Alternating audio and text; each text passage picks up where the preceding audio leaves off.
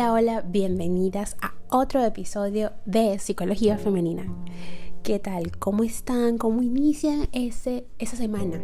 Ya iba a decir ese fin de semana, wow, me adelanté un poco. ¿Cómo inician esa semana? Espero que con buen pie y si no es así, igual tengas la valentía de cambiar tu actitud durante la semana.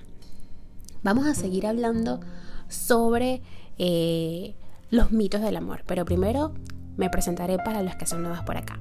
Mi nombre es Isneiker Blanco, soy psicólogo clínico y en este podcast me especializo a empoderarte, a brindarte las mejores herramientas, incluso desde mi experiencia y desde mis conocimientos, para que puedas evidenciar que realmente se puede salir adelante, se puede superar una ruptura, se puede eh, perdonar, soltar, olvidar, curar y seguir adelante con tu vida. El episodio anterior estaba hablando sobre los mitos del amor, esos mitos que Hollywood y Disney se han encargado de ratificar y de sembrar en un inconsciente colectivo impresionante en donde incluso le pasamos, le transmitimos como herencia a nuestras hijas, sobre todo, eh, esta manera de amar o estos mitos sobre el amor romántico que lo que hacen es arruinarnos la existencia. Bueno, el siguiente mito, para continuar, como les dije, con este tema, es ese de que existe el amor de tu vida. Señoritas, amigas, no hay un amor de tu vida. Te vas a enamorar muchas veces. Eso va a pasar. Así que no es que vas por ahí cansada de besar sapos a ver si por fin encuentras tu príncipe azul. ¿Qué pasa cuando encuentras este que será para siempre? Bien, Parece que en el amor romántico no afectan ni las circunstancias de la vida ni la evolución personal de cada miembro de la pareja. Todo se detiene en el instante en que se conocen. Y eso hace que pasen el resto de la vida juntos. La realidad, queridas amigas, es que todos somos conscientes de que en la vida lo único constante es el cambio. Y a veces nuestra pareja puede apoyarnos en los cambios que experimentamos en nuestra vida puede también evolucionar y aceptar cambios que van a haber en la pareja a lo largo del tiempo. Pero otras veces las circunstancias hacen que la pareja no sepa afrontar la crisis y se rompa. Y es normal. Pero ¿qué pasa? Que entonces creemos en este cuento de hadas del príncipe azul y cuando esto no supera nuestras expectativas o cuando se rompe esta relación del para siempre y el sapito que se convirtió en príncipe, entonces nos frustramos, pensamos que no vamos a volver a amar, que no vamos a conseguir a más nadie más nunca, y eso es totalmente falso, ¿ok? Otro mito es que eh, el amor romántico tiene que ver con la fusión de ambos miembros de la pareja, como si fueran una sola persona, o sea, somos tú y yo una sola persona. Aquí es que uno más uno es igual a uno. No. La realidad es que debes tener muy claro que la intimidad es la dimensión privada de cada uno. Tú vas a mostrar de ti lo que a ti te parezca, lo que te apetezca mostrar. Y nadie puede obligarte a lo contrario. No es verdad el hecho de que porque sea tu pareja puede mirarte el teléfono cuando sea o pedirte explicaciones de todo. Tú decides qué enseñes de ti y qué no. Tu privacidad es algo personal e intransferible. Nada ni nadie puede privarte de ello. Mito. A ver, la persona llena todos los aspectos de tu vida. Grave error. Es cierto que somos seres sociales, con lo cual todas vamos a necesitar interactuar con personas, pero no tienen por qué ser una pareja. Puede ser un amigo, una amiga, tu familia, etc. Este mito del amor romántico hace referencia a una relación en la que la otra persona es exactamente lo que tú quieres en todos los aspectos y que va a cubrir todas tus necesidades, lo cual es falso. Y ojo con eso, ¿ok? Voy a hacer un hincapié en este Eh, sé que en el episodio anterior les dije mi top 5 y todos eran el número uno, pero es que, o sea, todos, definitivamente todos son mitos en los cuales en algún momento hemos caído, porque yo también he caído en ellos. Porque no, no es que soy una alien y no, no fui atrapado por el efecto Disney. ¿Ok? Resulta que esta característica, y se los he dicho en muchos episodios, de que él es todo, él es mi amigo, mi amante, mi no sé qué más, y todo, y todo, y todo, y todo, y todo, etcétera, etcétera, etcétera. Resulta, ok, me emociono con este tema, definitivamente, es que eh, esto puede estar pasando en, una relación tóxica, en donde te absorbe, él te aleja, él te aísla de todo el resto de la sociedad para poder tener el control sobre ti. Y lo peor del caso, y hay un, un una canción de Robbie Williams que a mí me encanta, ¿ok? Eh, y hay una estrofa de la canción, ¿ok? Que dice, no perdí la cabeza, fui yo quien la entregó. Entonces, lo, lo, más cumbre de todo este asunto es que nosotras nos rendimos y entregamos el poder a la otra persona. Y eso tiene que ver, como ya se los he dicho antes, con características de personalidad dependientes. No es que eres débil, no es que no te das cuenta, ¿ok? Es que simple y llanamente no puedes porque no tienes las herramientas y entregas el poder, entregas la cabeza, como dice mi querido Robbie. La realidad entonces de este mito es que el centro de tu vida siempre vas a ser tú misma y vas a ser la única persona capaz de llenar todos los aspectos de tu vida. Otro mito es el amor a primera vista.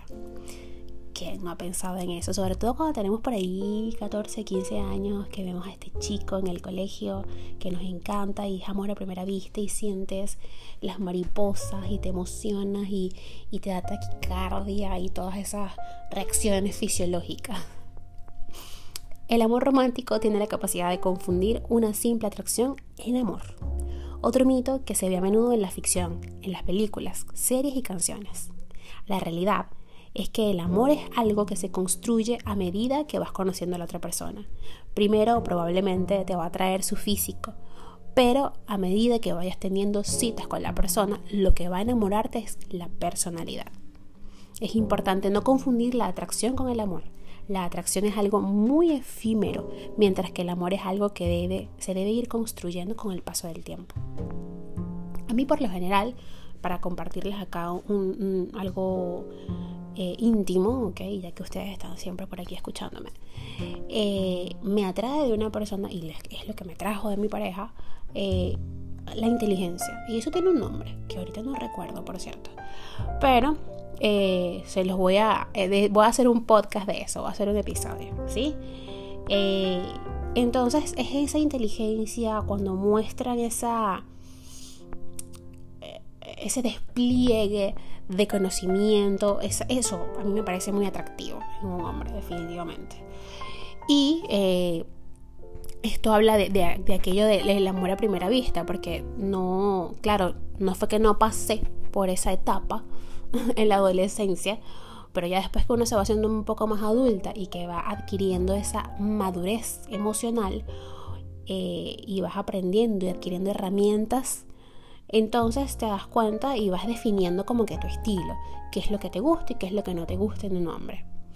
Eh, algo que tenía yo bien claro era lo que no me gustaba en un hombre, eso sí lo tenía muy claro. Ahora lo otro, bueno, ya fue trabajo y tarea en terapia. otro mito es la posesión. En el amor romántico se trata de crecer juntos y aprender juntos, sino no se trata, perdón, de crecer juntos y aprender juntos, sino de poseer el uno al otro y generalmente el hombre a la mujer. Este tópico lo podemos encontrar en distintas canciones, sobre todo de reggaetón. ¿Ok? Ay, el reggaetón. Bueno, la canción está mía de Bad Bunny con Drake, donde encontramos frases como: Dile que tú eres mía, mía, tú sabes que eres mía, mía. O bien en la letra de Eres mía de Romeo Santos, con frases como no te asombres si una noche entro a tu cuarto y nuevamente te hago mía. Bien conoces mis errores, el egoísmo de ser dueño de tu vida. Eres mía, no te hagas la loca, eso es muy bien, ya lo sabías, ¿ok? Y bueno, para de contar y eres mía y eres mía y eres mía. Ah, bueno, hay una parte de la canción que dice, si tú te casas el día de tu boda, le digo a tu esposo con risas que solo es prestada la mujer que ama, porque sigue siendo mía, imagínense, porque solo es prestada a la mujer, como que si fuera un objeto.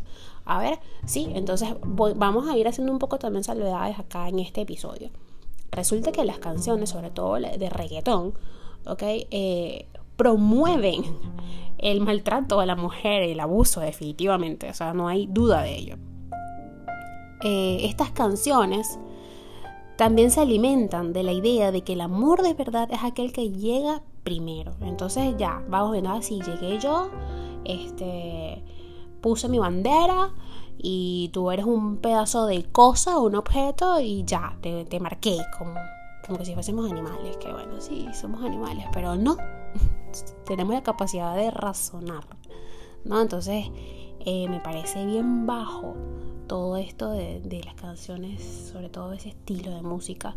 Y respeto los gustos, ¿ok? Pero, a ver, si somos adultos pensantes tenemos que ir, eh, podemos escoger y tenemos el deber de escoger lo que vamos a escuchar y lo, los productos que vamos a consumir en series, en películas. Entonces, si vamos a ver cosas, vamos a ver cosas constructivas. Y si no vamos a ver cosas constructivas, pues a tratar de reconocer que eso que está promoviendo, sea lo que sea que estemos consumiendo, eh, no está bien. Entonces normalizan muchas cosas. Y ese es el problema de hoy en día, que se normalizan muchas cosas que no deberían normalizarse.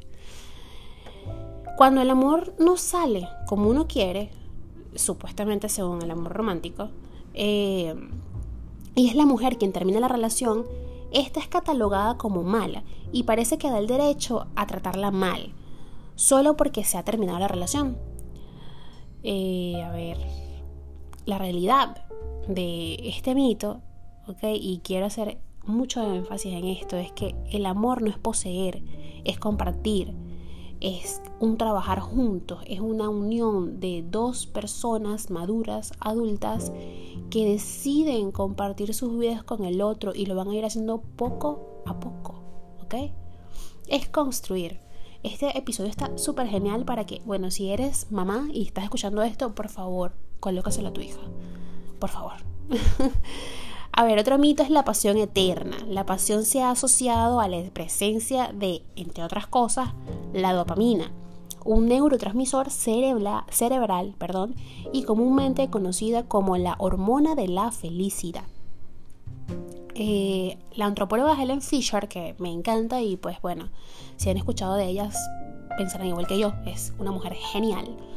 Ha hecho estudios sobre el amor, Afirma que si quieres mantener una pasión duradera con tu pareja, debes realizar actividades que estimulen a los dos, que sean ingeniosas y que despierten inquietudes. Hay personas que cuando esta pasión se ve disminuida la asocian a falta de amor, por esa idea inconsciente de que el amor, la pasión debe estar siempre como al inicio. La realidad de este mito es que es muy común que las parejas tengan picos y que la pasión no sea siempre como la inicial. Bueno, hasta acá este episodio se nos hizo bastante largo, eh, pero espero que lo hayan disfrutado como yo. El próximo episodio seguiré para terminar un capítulo 3 de esta historia. y bueno, como les dije, si eres mamá, si eres hermana mayor, estás por aquí, si eres tía y estás a cargo, si eres abuela y estás a cargo de algún adolescente en tu casa, o que simple y llanamente sabes que esa adolescente está pasando por algún episodio de su vida un poco fuerte, duro, por favor compártele este episodio, ¿ok?